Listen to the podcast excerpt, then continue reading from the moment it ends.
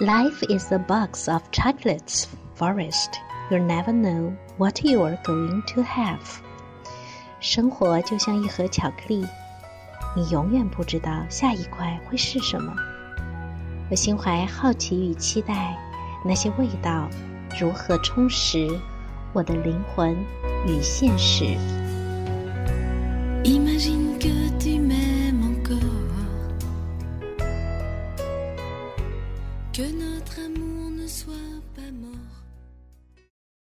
Although Jung's very insist that his thought, his idea, and all his efforts is just for differentiate uh, his psychology from the mystic, but still we have uh, known that a lot of you know new age movement uh, time people take Jung as their pioneer and as their hero.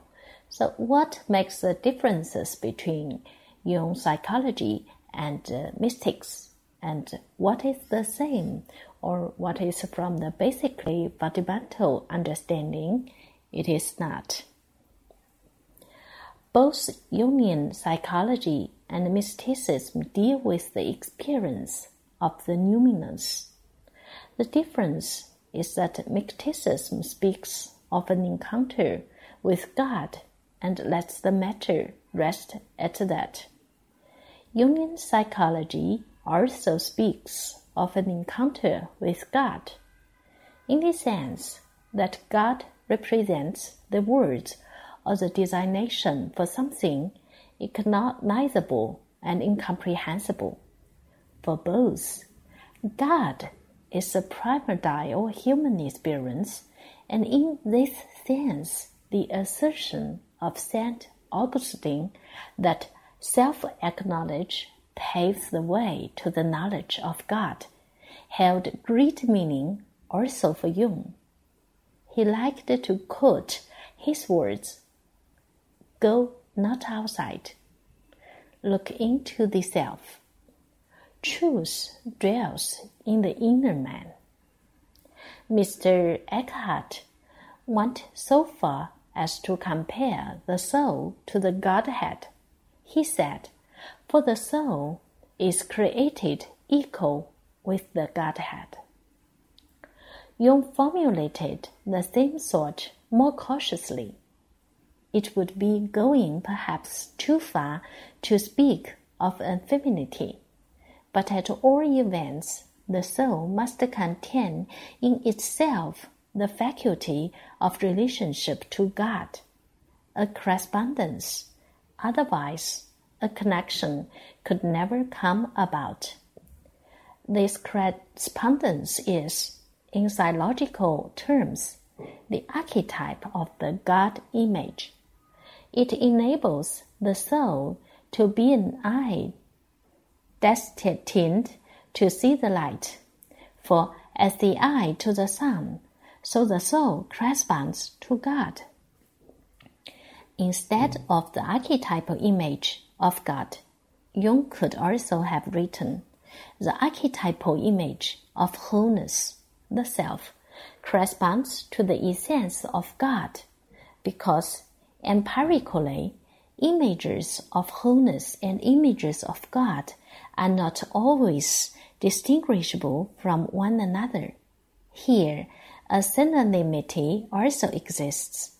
The various representations of unity, for example, as anthropos, creator, light, word, trinity, quaternity, circle, sphere, and so forth are similarly old and revealed symbols of God and when Paul wrote about Christ in me, the Son of God must always be understood as a symbol of the self in this sense, as the innermost core of the personality, in which the personality is at the same time contained with respect to the indistinguishability of the concept God and unconscious mentioned earlier.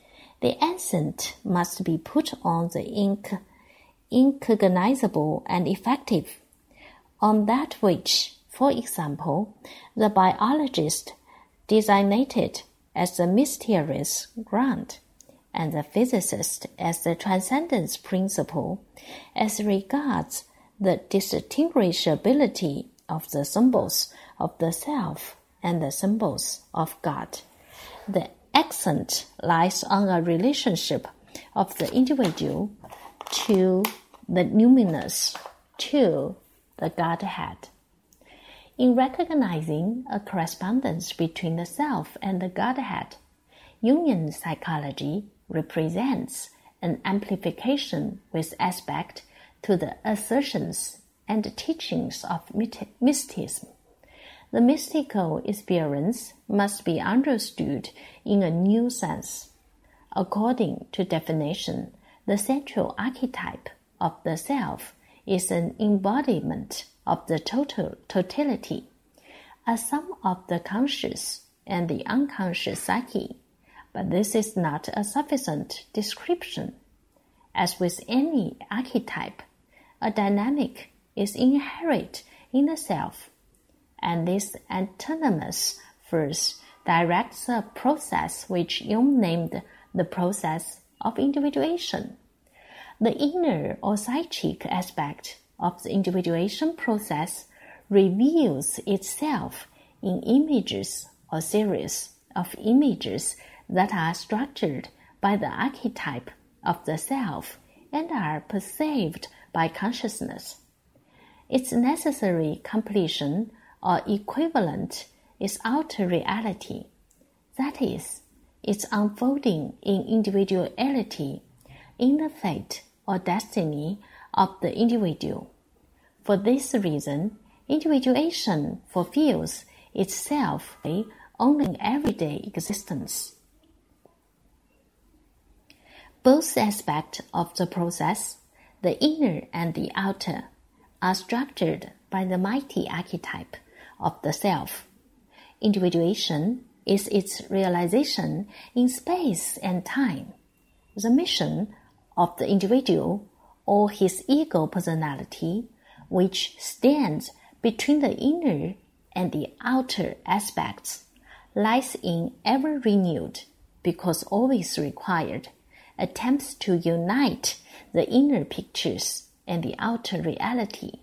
In other words, it lies in the effort to make the which fate intends entirely one's own intention. Green in the realization of saw the meaning of life.